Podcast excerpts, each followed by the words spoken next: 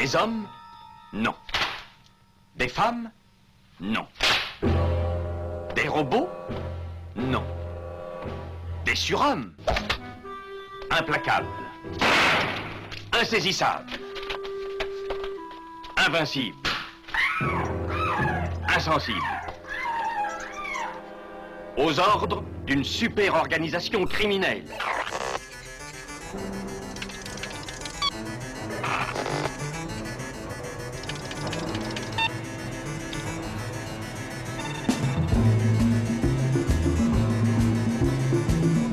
Rien n'est impossible pour... Culture prohibée. Bienvenue pour ce nouvel épisode de Culture Prohibée. Culture Prohibée, c'est l'émission hebdomadaire de la culture planète du Ciboulot, coproduite par Radio Graphite, graphite.net, et animée par l'équipe des films de la Gorgone, les films de la Gorgone.fr. Culture Prohibée, c'est aussi un profil Facebook et un podcast disponible sur différentes plateformes. Tous les détails sont sur le blog de l'émission culture-prohibé.blogspot.com. Estoy embarazada. ¿Pero estás segura? José, ¿qué vamos a hacer, por favor? Hostia, qué palizas están dando esos lobos. Si es que no tenéis que darle más vueltas. O tenéis el crío o no lo tenéis. Tú eres la que tienes que decidirlo, Rosario. Por eso, si estás decidida, lo mejor es intervenir cuanto antes. Miedo sí tengo, pero es igual, quiero hacerlo. ¿Cuánto hay que pagarla? 25.000.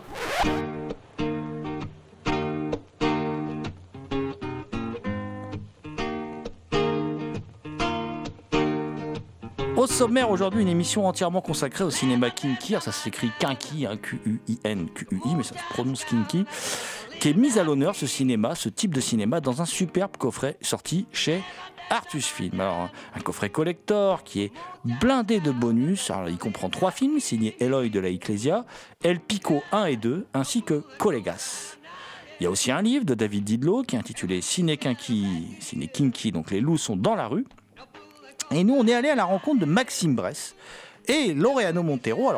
Deux universitaires, ils ont signé, ces deux universitaires, chacun euh, euh, une thèse sur le, cinéma kinky. Alors, Maxime Bress a signé le cinéma kinky selon Eloy de la Ecclesia, corps à corps érotique et politique dans Navajeros, Colegas, El Pico et El Pico 2, qui est publié dans la collection Terre hispanique. C'est édité par Publibook. Ça se trouve assez facilement sur le net. Je vous invite à, à lire cette thèse, c'est passionnant. Et puis l'autre thèse, elle est disponible en ligne sur thèse.fr, hein, thèse au pluriel.fr.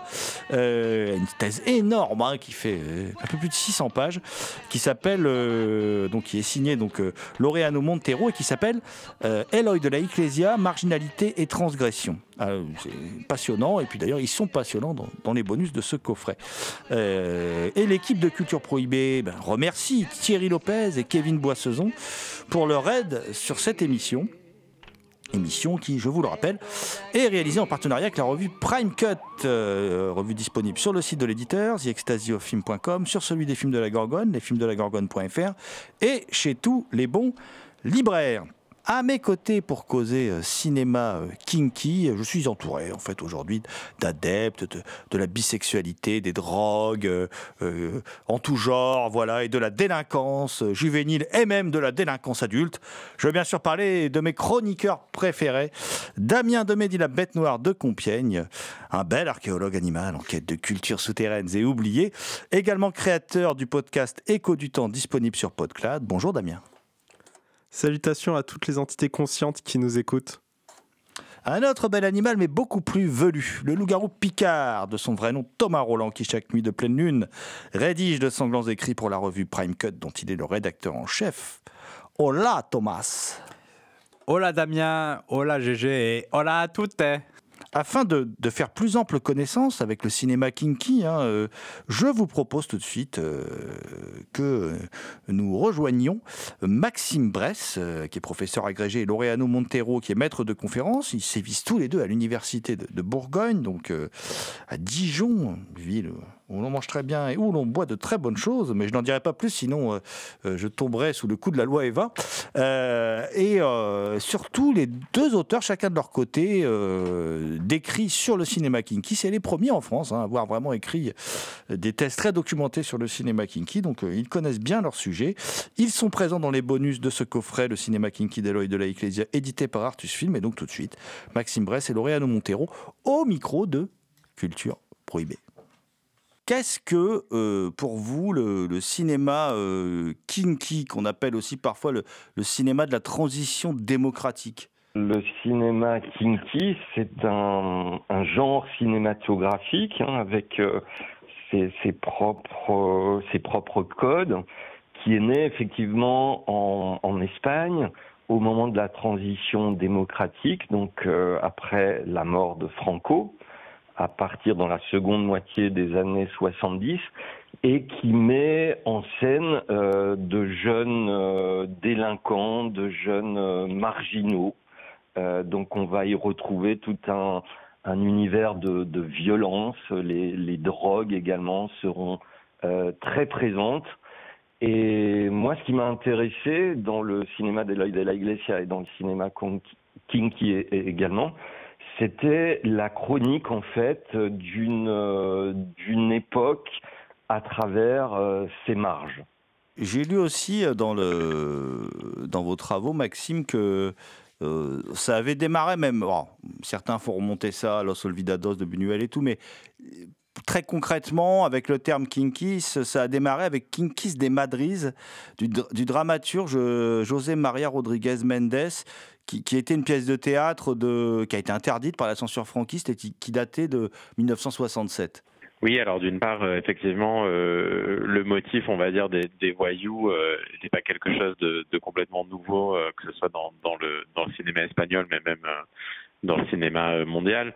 Euh, Il y avait euh, déjà un, bon terrain, en fait, parce que la thématique en elle-même est très cinématographique. Euh, comme le disait Laureano, c'est vraiment un cinéma de, de sur la marginalité, sur la marge, donc c'est- déjà une thématique assez privilégiée, on va dire, euh, au cinéma. Mais effectivement, le, mot euh, kinky apparaît euh, dans le titre d'une œuvre théâtrale cette fois-ci. euh, de cette époque-là qui, avait été euh, censurée euh, de par sa, thématique. hein. Euh, Le franquisme euh, n'acceptait pas que l'on puisse euh, euh, le tenir responsable euh, de, de la situation de, de, de ces jeunes voyous, d'une certaine forme de, de marginalité, voire de pauvreté euh, en Espagne à cette époque. Et, et le terme kinky, il vient d'où pour l'expliquer à nos auditrices et auditeurs? Le terme kinky vient, de l'espagnol en fait quincailleros, euh, qui fait référence à la à la à la quincaille. Euh, on pourrait le traduire en français en fait par ferrailleur. Euh, c'est-à-dire c'est toutes ces personnes qui euh, pour euh, pour survivre vont récolter de la ferraille et la revendre. Et donc en fait par un, un jeu de transposition, c'est devenu synonyme en fait de délinquant juvénile. Et moi, il y a quelque chose qui me. Ça me fait très plaisir que ces films sortent, parce que ça fait longtemps qu'on avait des éditions anglo-saxonnes et que on voulait voir un éditeur français les sortir. Enfin, en tout cas, moi, euh, je pense qu'il y en a d'autres. Euh, et j'ai toujours été très étonné de voir. Alors, on avait eu El Pico, le premier en, VHS euh, en France, mais que le, phénomène n'a jamais vraiment pris en France. Pourtant, il y a eu des. Des kinky, on va dire célèbres, hein, si on prend l'exemple de Carlos Saura avec Vivre vite, et puis même on peut peut-être le rattacher aussi au genre, à coup de crosse de Vicente Aranda. Donc c'est quand même des cinéastes assez connus, assez célèbres. C'est des films. euh, alors c'est peut-être pas leurs films les plus connus, même si euh, Vivre vite a été euh, a, été euh, primé. Comment expliquez-vous que ça n'a pas pris en France ces films-là, qui sont pourtant des films passionnants? Effectivement, hein, le, cinéma kinky n'a pas du tout été vu à l'époque euh, de, sa sortie en Espagne. Alors le- l'exception notable, c'est effectivement le, film de, de Sauda qui a qui a gagné un, lion d'argent à, Berlin, au Festival de Berlin. Mais Sauda avait déjà euh, derrière lui toute son aura d'auteur, hein, euh, d'auteur euh, euh, le plus connu du cinéma euh, espagnol de l'époque. Donc euh, son film euh, Vivre vite a été a été a été vu en France, hein. mais par contre un cinéaste comme euh, Eloy de, la Iglesia n'a jamais été distribué euh, commercialement euh, en France au moment de la sortie des films en Espagne. Alors moi j'explique ça peut-être parce que c'est un c'est un cinéma de genre peut-être. euh, c'est un cinéma également très très lié à un, contexte, un contexte national euh, qui n'a peut-être pas intéressé hein, les les distributeurs euh, français à l'époque. Hein. Euh, c'est tout récemment que euh, Eloy de la Iglesia notamment a été euh, connu et reconnu en France. Hein. tout récemment, la Cinémathèque française lui a, lui a consacré en juillet dernier une, une rétrospective de l'intégralité de sa, de sa filmographie. Alors il y avait eu un petit précédent avant, l'étrange festival hein, euh, lui avait déjà consacré une, euh, une rétrospective en, en 2003. Hein, mais en dehors de, de ces initiatives, c'est vrai que euh, c'est un cinéma qui n'a pas du tout été vu en France, qui n'a pas euh, qui n'a pas intéressé euh, en France. Ça vient peut-être aussi du fait que qu'en fait c'est un cinéma qui interroge aussi un peu les frontières entre la réalité et la fiction et que mhm. sa mécanique elle repose sur le fait que ces délinquants étaient en fait déjà connus des Espagnols puisque s'agissait de, de voyous qui défrayaient la chronique et euh, si on enlève cette dimension-là, ce jeu entre voilà l'existant et ce qui est euh, fictionnalisé, euh, je pense qu'en contexte, ça perdait peut-être un petit peu de, de son intérêt. Euh, et que ces jeunes-là étaient, complètement inconnus pour, pour des Français. Oui, tout à fait, parce que les, films, en fait, ont eu une énorme répercussion en Espagne, parce que très souvent, ils faisaient intervenir de véritables délinquants hein, qui étaient connus, qui faisaient euh, la une des journaux et euh, l'ouverture des journaux télévisés. Hein, comme euh, El Vaquilla par exemple, qui était un, voyou très très connu à l'époque. Et donc il y avait ce jeu, effectivement, ce jeu de miroir entre entre réalité et fiction. Et comme le dit Maxime, ce, ce, jeu se, se perd euh, hors contexte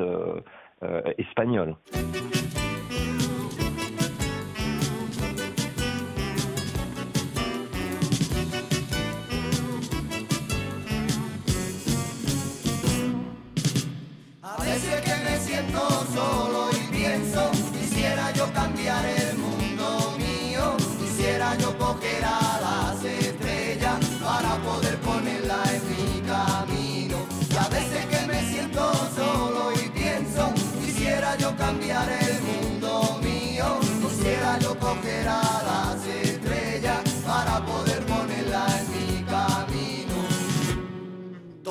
de color. Y no me daba cuenta de este extraño amor.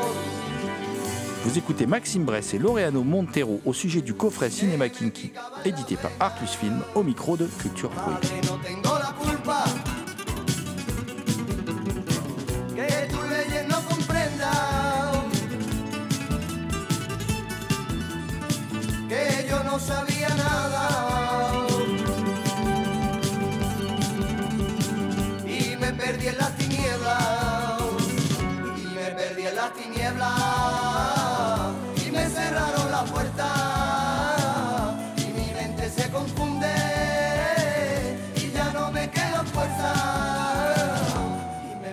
Perdí en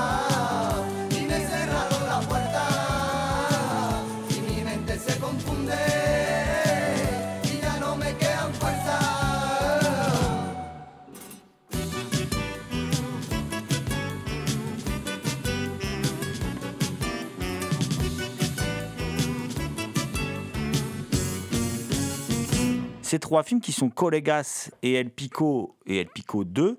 Est-ce que vous pouvez nous les, nous les présenter, puis surtout nous dire l'importance qu'ils ont dans l'histoire de ce cinéma kinky? Donc, euh, Colegas, donc, est un film de 1982. Hein, et euh, c'est un, un film donc, qui, qui cherche à, représenter les, difficultés de la vie de jeunes gens alors qui ne sont pas vraiment des kinky euh, au départ, ils sont issus euh, des quartiers populaires euh, de la de la capitale, hein, euh, notamment d'un immeuble hein, qui, ressemble vraiment à une ruche urbaine qui est en bordure du périphérique madrilène. Donc ce ne sont pas de jeunes délinquants au départ. Donc il y a, en fait une peut-être une tentative de, de renouveler un peu le, le genre ou de lui apporter des, des nuances hein, par rapport à d'autres films peut-être plus canoniques. hein. Donc là, ce sont de, de jeunes gens au départ sans histoire, euh, issus des, des milieux euh, populaires de la banlieue madrilène, qui vont tomber euh, dans la dans la délinquance, dans le dans le trafic de drogue. Euh, donc c'est l'histoire d'un trio, hein, un, couple d'adolescents et puis le, frère de la jeune fille. Et donc ils tombent dans la délinquance parce que euh, la jeune fille euh, tombe enceinte et ils doivent réunir de, l'argent pour pouvoir payer l'avortement. Et donc c'est un film qui a eu une certaine répercussion aussi au moment de sa sortie, parce qu'il est, il est sorti donc quelques jours avant la, la victoire du, euh, la première victoire du, du Parti socialiste en 1982 en, en, en Espagne, et donc avant euh, la légalisation de l'avortement. hein. À l'époque, l'avortement était encore euh, interdit euh, en Espagne. Alors, en ce qui concerne euh, El Pico et El Pico Dos, euh, ce sont donc deux films euh, respectivement de, de 82 et 83. Euh, pour résumer très brièvement, en fait, ce sont deux films qui, racontent vraiment le- l'enfer de la drogue de deux jeunes. alors là, c'est plus à Madrid, mais, au Pays Basque, de deux jeunes qui tombent dans, l'enfer de l'héroïne.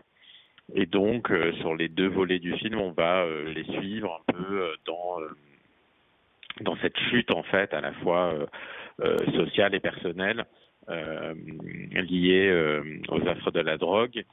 Et donc, l'intérêt du film, c'est que en fait, c'est un peu un miroir de ce qu'est en train de vivre aussi le, le cinéaste, qui fait face à, à des problèmes d'addiction. Et, et, et, et oui, et voilà, euh, il y a vraiment une grande charge, on va dire, euh, autobiographique euh, dans ce film.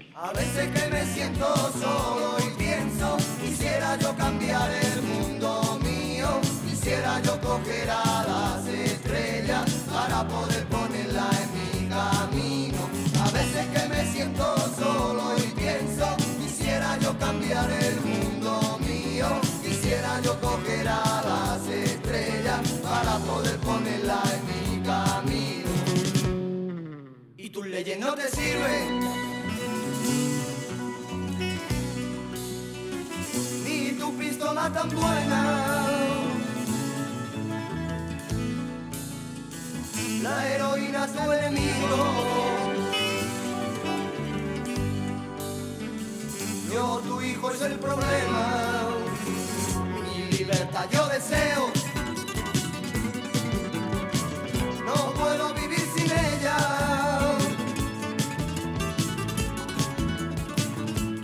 Ser un hombre nuevo.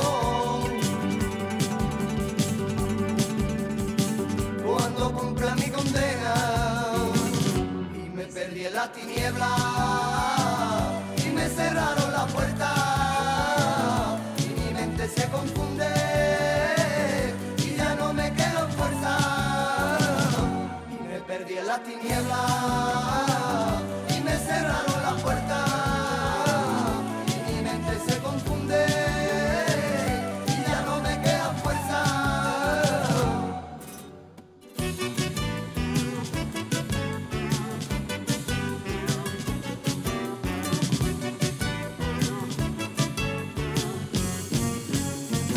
Vous écoutez Maxime Bress et Laureano Montero au sujet du coffret Cinéma Kinky, édité par Artus Film, au micro de Culture ponerla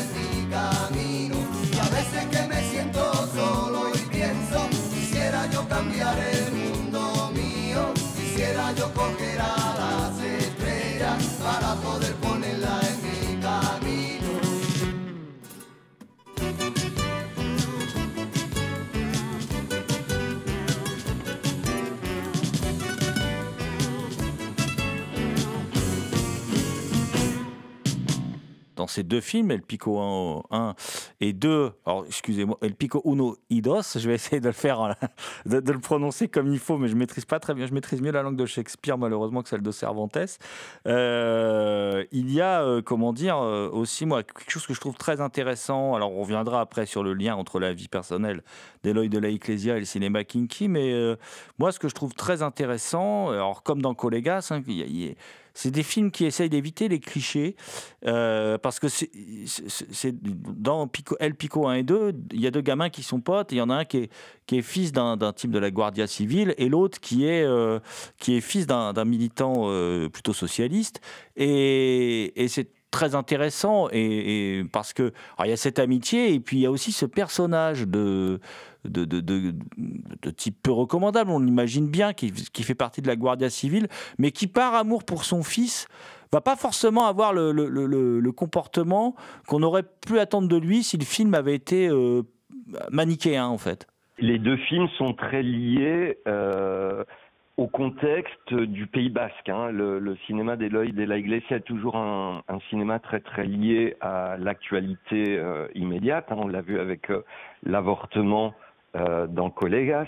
El Pico et Uno et, El Pico sont très liés à la situation au Pays Basque, hein, donc aux problèmes nationalistes et au problème du, du terrorisme. Alors le, le père, le, le leader politique, euh, le père d'un des jeunes garçons, c'est un leader d'un parti de, de la gauche nationaliste indépendantiste. hein. Donc c'est ces deux milieux euh, vraiment euh, antagonistes, la Guardia civile, qui est considérée par beaucoup de, de Basques comme un, un- une force euh, d'occupation, en tout cas euh, d'oppression exercée par l'État espagnol sur euh, la population basque, et de l'autre côté, donc un, un, parti politique qui représente les, aspirations hein, indépendantistes d'une partie de la, société basque. hein. Et le film dit des choses euh, assez dérangeantes hein, sur la, situation politique euh, de, l'époque,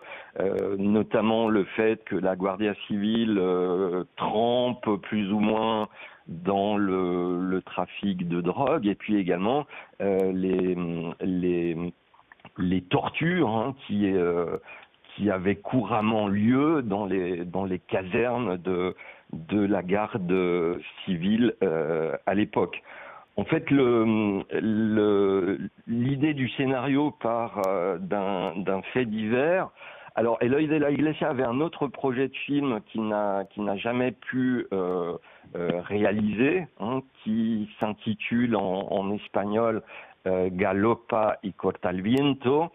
Donc il a, écrit le scénario, mais il n'a jamais pu euh, le, réaliser parce que là, il allait un petit peu plus loin. C'était une histoire d'amour hein, entre un entre un garde civil et un militant euh, nationaliste euh, nationaliste basque. hein. Et là, la, la, la thématique n'a n'a- n'a pas convaincu, disons, les, les producteurs, hein, parce que euh, ils ont jugé euh, euh, que c'était trop, trop, trop sulfureux pour l'époque. Donc il y a, y, a, y a aussi un aspect de, de dénonciation hein, par rapport à une situation euh, politique également euh, au Pays Basque. Vous l'avez dit tout à l'heure, euh, il y a effectivement dans un lien très fort que l'on peut tracer entre la vie personnelle d'Eloy de la Ecclesia, qui d'ailleurs après ses films kinky, parce qu'il va en faire plus que trois, hein, il, va, en faire toute une petite série, et va disparaître de la circulation pour essayer lui-même de soigner ses addictions. Et on va beaucoup reprocher aussi à Eloy de la Ecclesia le fait d'être euh, très proche, parce qu'il y a une grande sensualité des corps qui est mise en avant dans ces films. Euh, il y a une grande place qui est laissée à la bisexualité, à l'homosexualité. Et on a prêté à Eloy de la Ecclesia des relations avec euh, quelques-uns de ses acteurs, en particulier l'acteur principal de, ces trois films-là, euh, qui aura une destinée tragique, puisqu'il mourra très jeune d'une overdose.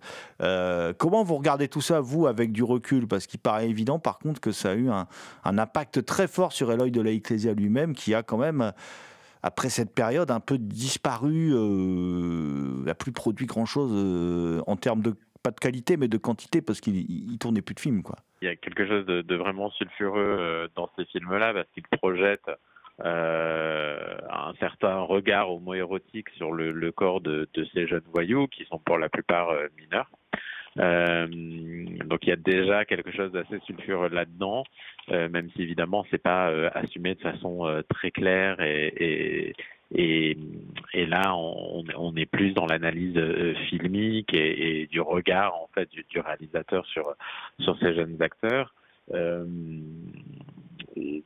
Évidemment, ça participe un peu à la, à la réécriture de, de, ce genre filmique parce qu'en fait, euh, le cinéma euh, kinky, par exemple, tel qu'on peut le voir chez euh, José Antonio de la Loma, euh, qui est un peu le, le, le, celui qui a inventé euh, le genre en Espagne avec une série de films qui s'appelle euh, Perros Callejeros, plutôt du côté d'une certaine masculinité euh, très euh, hétérocentrée justement euh, et de personnages quand même assez on va dire assez macho ibérique entre avec beaucoup de guillemets évidemment alors que chez Lloyd de justement il renverse un petit peu le regard qu'il peut porter sur sur ces ces jeunes voyous en homo-érotisant énormément leur corps.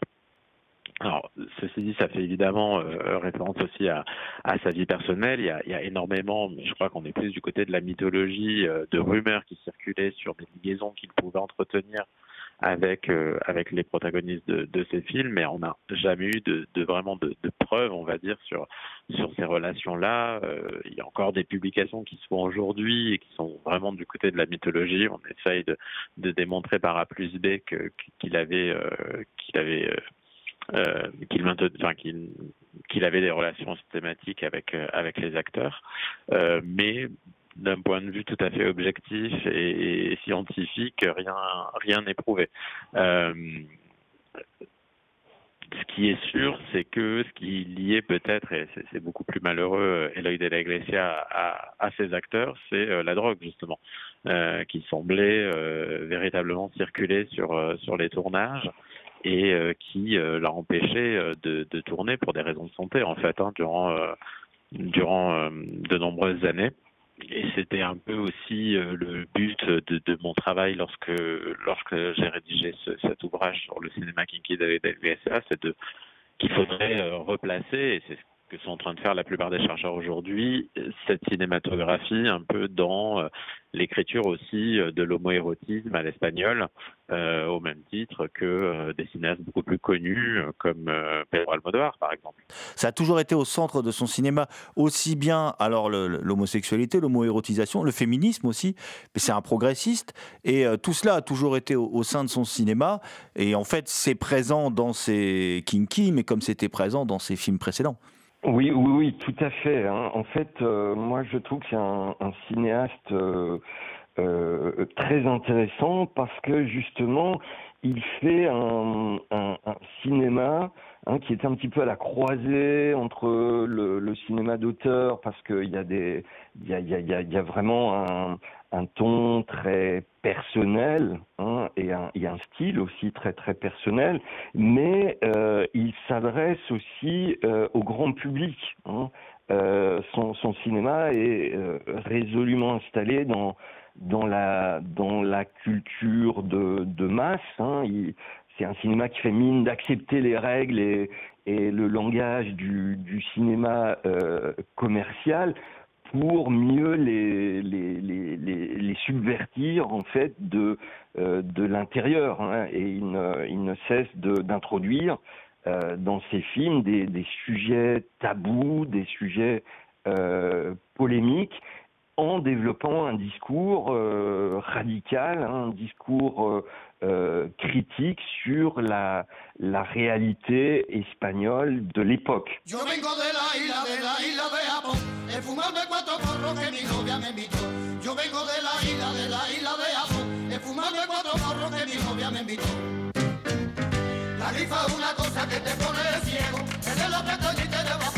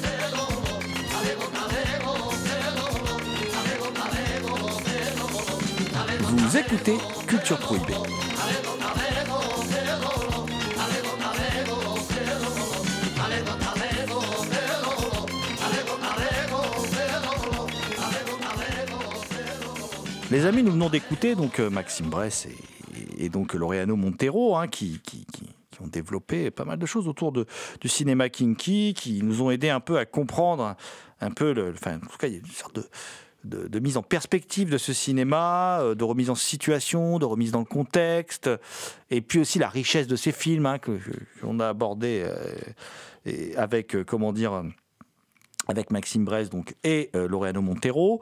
Le cinéma kinky, donc, bon, moi je suis ravi, Thomas Roland qui est là peut en témoigner. Ça fait des années que je l'embête avec ça, hein, parce que je dis, mais quand est-ce quand est-ce qu'un euh, qu'un distributeur français va nous sortir ces films en Blu-ray, en DVD, enfin peu importe. Voilà, c'est important. Alors j'avais des copies des, éditions, euh, les éditions anglo-saxonnes. euh, D'ailleurs, Navajeros reste à sortir, euh, qui est disponible dans, un, dans une belle copie. Mais ces films étaient quasi invisibles en France, sauf pour ceux qui avaient eu la chance de les voir à l'étrange festival. Mais sinon, ces films étaient littéralement invisibles en France. hein. Et Là, on a dans ce coffret euh, trois films. Alors, on va les, on va les prendre dans l'ordre, euh, dans l'ordre de, euh, comment dire, où ils sont sortis. On va d'abord parler de, de Colégas. Colégas, qui est un- donc qui s'inscrit complètement dans cette veine du cinéma kinky et qui est une œuvre de, de la, de la Ecclesia. Alors, Eloy de la Ecclesia, on en a déjà parlé dans l'émission. C'est un réalisateur qui est assez méconnu, as- assez ignoré en fait de l'édition vidéo. Euh, Alors, tu sais, il avait sorti Cannibal Man, qui était à peu près le seul film connu de de la Ecclesia parce qu'il était sorti il y a longtemps chez, chez Scarzo. D'ailleurs, Cannibal Man n'a strictement rien à voir avec le, le titre original qui devait être, si on le traduit en français, La semaine d'un assassin et qui était une incroyable métaphore sur le régime franquiste. euh, et sur, euh, comment dire, l'oppression faite euh, aussi sur les jeunes, sur les homosexuels, enfin, euh, et l'aliénation par le travail. Enfin, c'est un, film génial. hein. Moi, j'a- moi, j'adore Eloy de la Ecclesia, qui s'est servi du cinéma de genre. On pense aussi à El Teco de glace, le, plafond de verre, qui est une sorte de film qui est une sorte de giallo de machination comme ça, où, où il, va comment traiter du, sort qui est fait aux femmes en fait par la société espagnole. Enfin, c'est assez passionnant. Et il va inaugurer un cycle, hein, comme on, discutait, avec plusieurs films kinky. Alors, il n'y a pas que celui-là. Avant, Collega, je crois qu'il y a Navajeros. Il y en aura d'autres après, dont un dernier titre un peu parodique d'ailleurs, euh, qui se passe dans une boutique. Euh, mais là, euh, avec Collegas, on est vraiment dans le dur quoi, de, ce qu'est le cinéma kinky, euh, qui nous décrit donc le parcours souvent de. de- en fait, c'est des films sur la délinquance juvénile, hein, pour, pour parler clairement. Euh, C'est pas, pas nouveau, mais dans le cadre du cinéma espagnol, bon, il y a la mort de Franco en 75, 77, la fin de la censure, et euh, plein de cinéastes vont s'engouffrer dans ces films sur la délinquance juvénile. Et même Carlos Saura, le grand Carlos Saura, qui va, qui va être primé pour le film Vivre vite, hein, qui, est, un kinky, hein, voilà, qui était à peu près le seul qu'on pouvait voir euh, facilement en France, avec peut-être à coup de crosse de Vicente Aranda, qui est une sorte de, de kinky un peu tardif, quoi. Euh, et euh, Colegas, il est intéressant à plein de à plein d'égards euh, puisque euh, bon bah c'est c'est assez simple Euh, l'histoire est assez simple. C'est un frère une sœur la sœur se retrouve enceinte bon tout le monde se drogue tout le monde profite des joies sexuelles une sorte de, de- comme ça de, dans, les bas-fonds d'ennui aussi qui se créent on cherche du travail on n'en trouve pas c'est la misère il n'y a rien qui est prévu pour ces jeunes. Ils vivent dans des comment dire, la cellule familiale est un peu particulière aussi, euh, coincée entre tradition et modernisme, enfin plus tradition que modernisme quand même. Euh, et euh, au milieu de tout ça va, se- va se débattre ce petit monde. Euh, mais tout part au départ quand même de, cette idée de vouloir euh, payer un avortement pour sa frangine euh, parce que elle a fait l'amour avec bah, son meilleur pote à lui en plus. Donc voilà. Et tout, tout, part de ça. Et de là le, réalisateur Eloy de la Ecclesia alors là qui est loin enfin qui est loin c'est aussi un genre à part entière avec ses codes, le cinéma kinky, hein, mais qui est en tout cas euh, loin de, de son univers, euh, je veux dire, plus cinéma fantastique, SF, par exemple le bal du vaudou, enfin on est loin de tout ça, euh, et qui décrit là une société où la, la- la place n'est pas faite aux jeunes, et aussi où il y a une certaine magnificence autour du corps de ces jeunes, une certaine fascination, et en même temps, il y a une forme de déterminisme social, mon cher Thomas, qui, amène ces jeunes dans des situations euh, assez terribles et collégas. Pour ça, pour moi, c'est un film très fort. Et c'est un film qui évite aussi, euh, à mon sens, euh, tout misérabilisme. Il n'est jamais dans, dans, un, dans, dans un point de vue misérabiliste, dans la façon dont il présente ses personnages.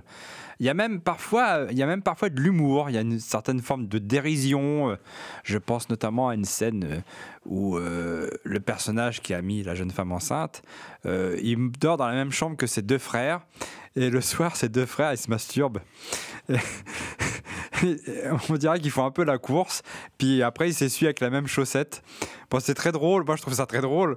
Euh, Il y a d'autres passages comme ça dans le film qui sont un peu plutôt humoristiques, alors qu'en fait finalement le film euh, c'est vrai qu'il est plutôt sombre, mais il n'appuie jamais son, discours, il n'appuie jamais euh, sur, sur le côté sombre, alors qu'on sait très bien que d'une façon ou d'une autre, le film va se finir sur, euh, un drame, quelque part. On sait que ça va mal finir, il fréquente des gens pas fréquentables du tout, euh, ils se mettent à fréquenter, à trafiquer de la drogue pour pouvoir amasser de l'argent pour l'avortement, euh, enfin, tout ça c'est très bien décrit.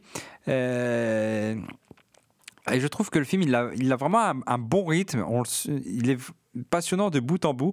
On voit bien, il décrit bien l'engrenage qui amène ces jeunes qui au départ ne font que... Bah, ils se droguent un petit peu, quoi. Mais comment ces, ces jeunes en viennent à devenir de- vraiment des délinquants et euh, jusqu'à l'irréparable, quoi. Le petit plus, bon, le film met en vedette José Luis Manzano. Alors, José Luis Manzano, euh, le très beau José Luis Manzano, d'ailleurs, on, on- sent une attirance du metteur en scène pour José Luis Manzano, qui est au centre de tous ces films kinky, hein, qui est, euh, c'était le héros de Navalleros aussi, il est là. Alors, faut savoir que, on en a un peu discuté depuis le début de l'émission, mais ces acteurs étaient souvent joués par des vrais kinky, qui souvent avaient fait de la prison, qui étaient vraiment des, des- gens qui, prenaient des drogues dures et qui ont d'ailleurs euh, ce pauvre euh, José Luis Manzano, l'acteur principal, qui est aussi l'acteur principal de El Pico et El Pico 2, dont on va parler. Euh, il, il va euh, d'ailleurs euh, mourir à même pas 30 ans d'une overdose, hein, c'est son destin. Et alors, bon, bah, évidemment, on a reproché beaucoup de choses à Eloy de Iglesia. Eloy de Iglesia, c'était un antifranquiste, c'est un intellectuel qui a fait une partie de ses études de cinéma en France d'ailleurs, hein, euh, euh, à la FEMIS, et euh, qui, qui a, euh, comment, euh, qui a une vision politique très forte, qui est un type très intelligent. Euh, bon, certains l'appellent le Fassbinder ibérique. Je suis pas vraiment d'accord parce que Fassbinder, pour moi, euh, esthétiquement, c'est très différent de, ce que fait Eloy de la Ecclesia. Je suis pas d'accord avec cette analogie, moi. Euh, c'est juste un cinéaste homosexuel comme Fassbinder et qui aimait bien filmer des jeunes hommes nus ou, qui aimait bien érotiser, en tout cas, le corps des jeunes hommes. C'est le seul point commun que je vois entre eux, mais je, je vois pas. pour moi, ce sont deux cinéastes très différents.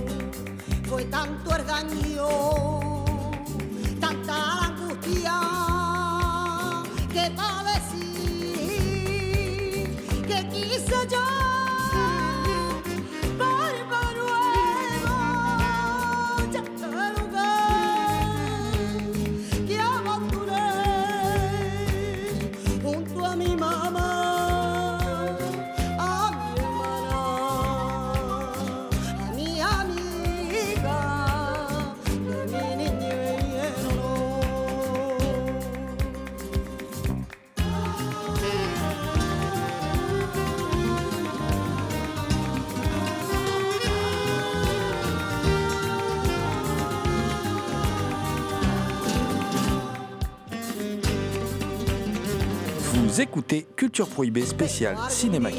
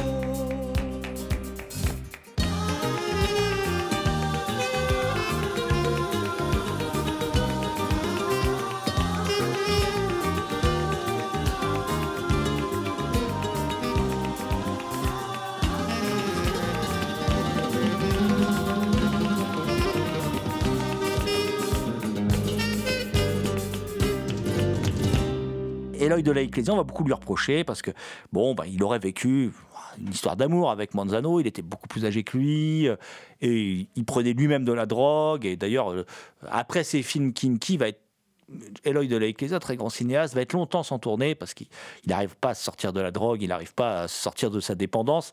Maladie terrible. D'ailleurs, ce qui est étonnant, dans ces films qui mettent en scène des, des- toxicomanes, hein, qui mettent en scène des gens qui tombent, parce que ça décrit une descente aux enfers quand même, hein. une descente aux enfers qui est induite aussi par la société. D'ailleurs, dans les...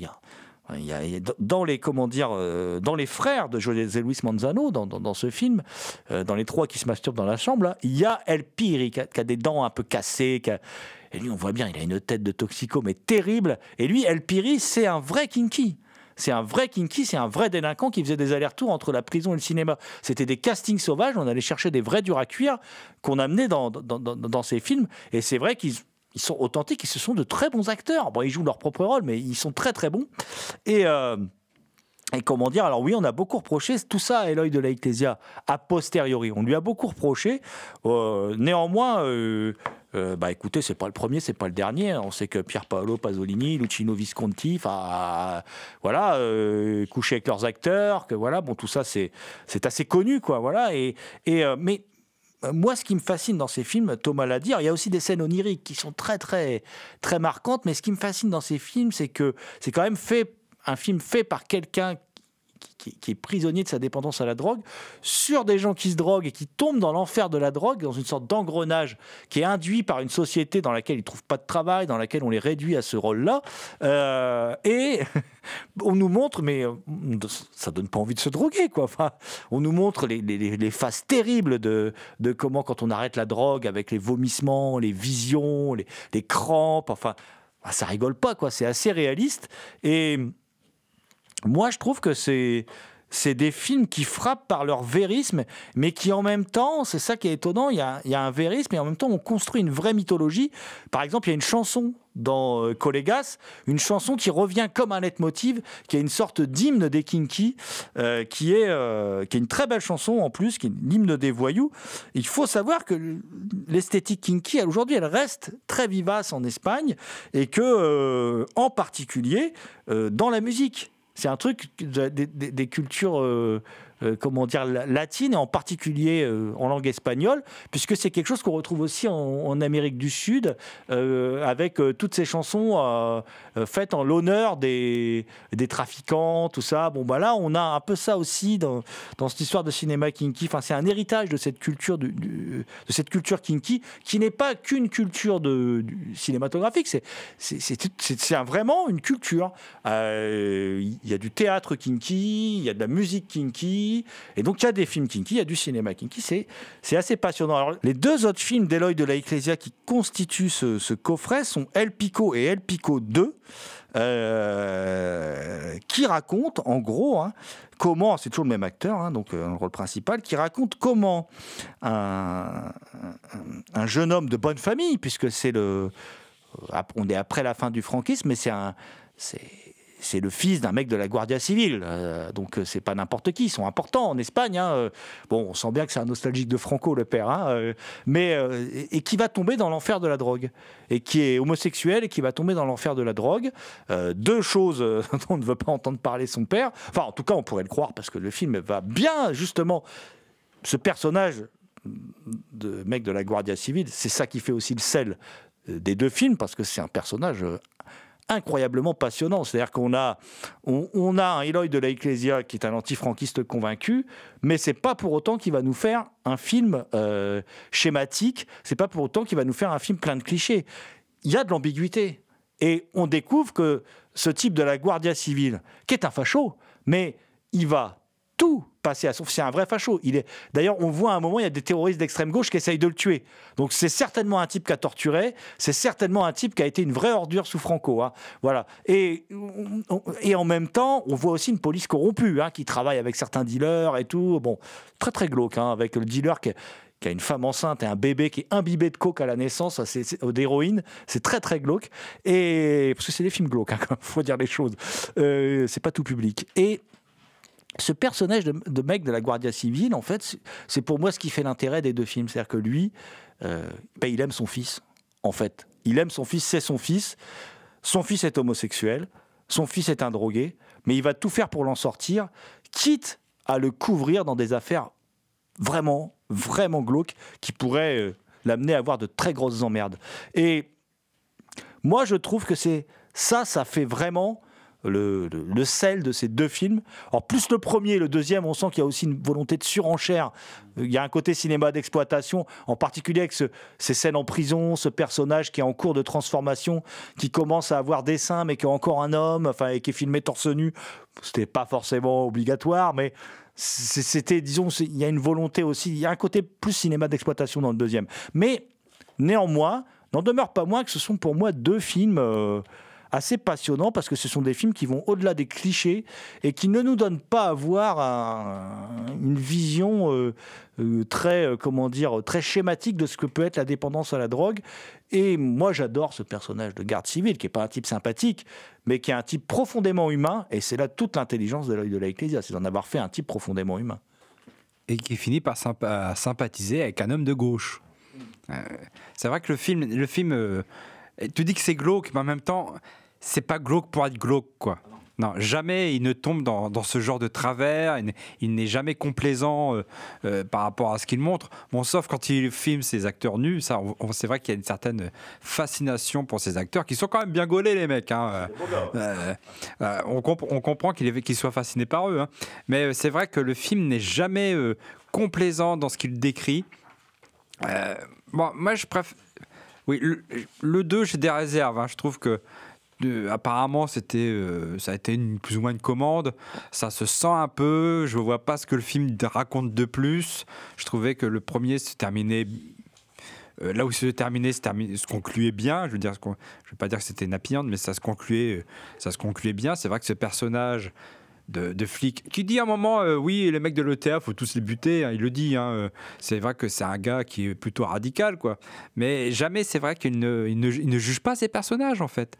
Sauf peut-être quelques flics. Là, il y en a qui lui euh, n'hésite pas à frapper des gamins, etc. Bon, lui, il le juge un petit peu, mais sinon, les personnages principaux, il les juge jamais, quoi. Oui, ça- c'est un très beau drame qui arrive à justement éviter quelque chose dans lequel la majorité des films tombent, c'est qu'il n'est pas du tout cliché, que ce soit avec ses personnages au niveau de la drogue ou même au niveau de, la sexualité. On dit souvent que le héros est, gay, mais en soi, il y a un moment où il fait un plan à trois, donc on peut plus considérer qu'il est bi, même si c'est vrai qu'une grande partie du film tourne autour de son homosexualité. Et même lui, au début, la rejette.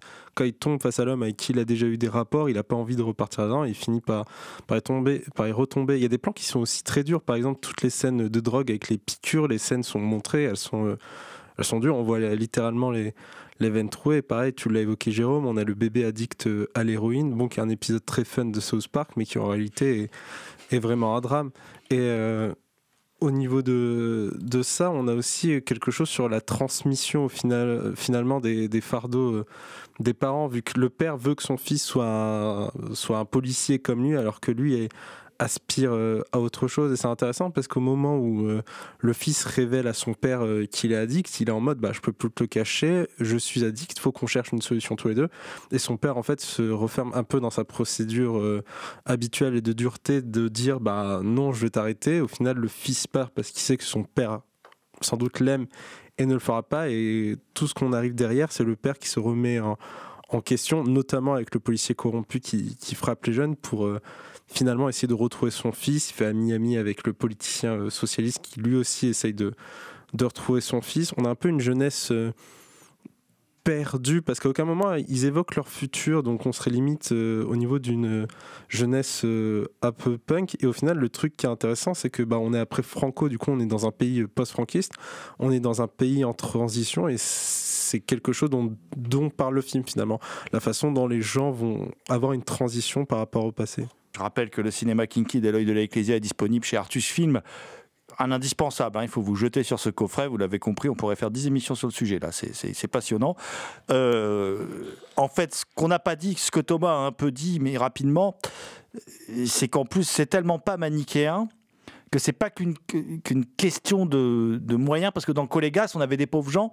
Dans, là, on a des gens qui sont des, des gens qui sont des notables quelque part. C'est-à-dire qu'on a la Guardia civile d'un côté et de l'autre le meilleur ami de, du fils du mec de la Guardia civile, qui donc euh, un, il a un meilleur copain.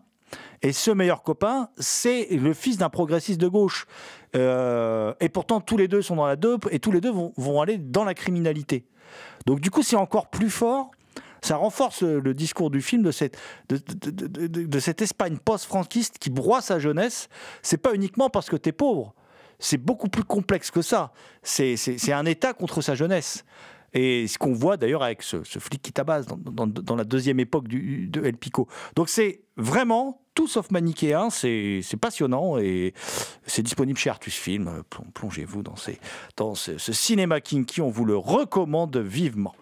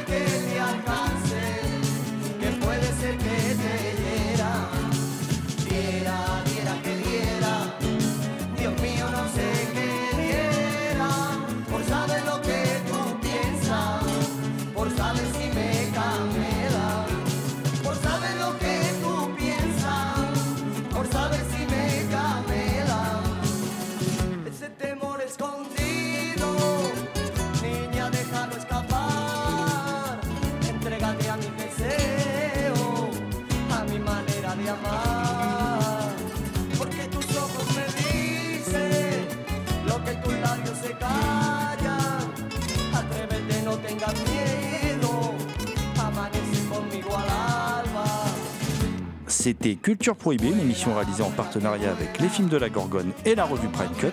Culture Prohibée est disponible en balado-diffusion sur différentes plateformes. Toutes les réponses à vos questions sont sur le profil Facebook et le blog de l'émission culture-prohibée.blogspot.com. Culture Prohibée était une émission préparée et animée par votre serviteur Jérôme Potier dit La Gorgone, assisté pour la programmation musicale d'Alexis dit Admiral Lee, une émission animée avec Damien Demédy, la bête noire de Compiègne, Thomas Roland dit le loup-garou Picard, and the last but not the least, je veux bien sûr parler de Léo Magnin à la technique. Salut les gens, à la prochaine.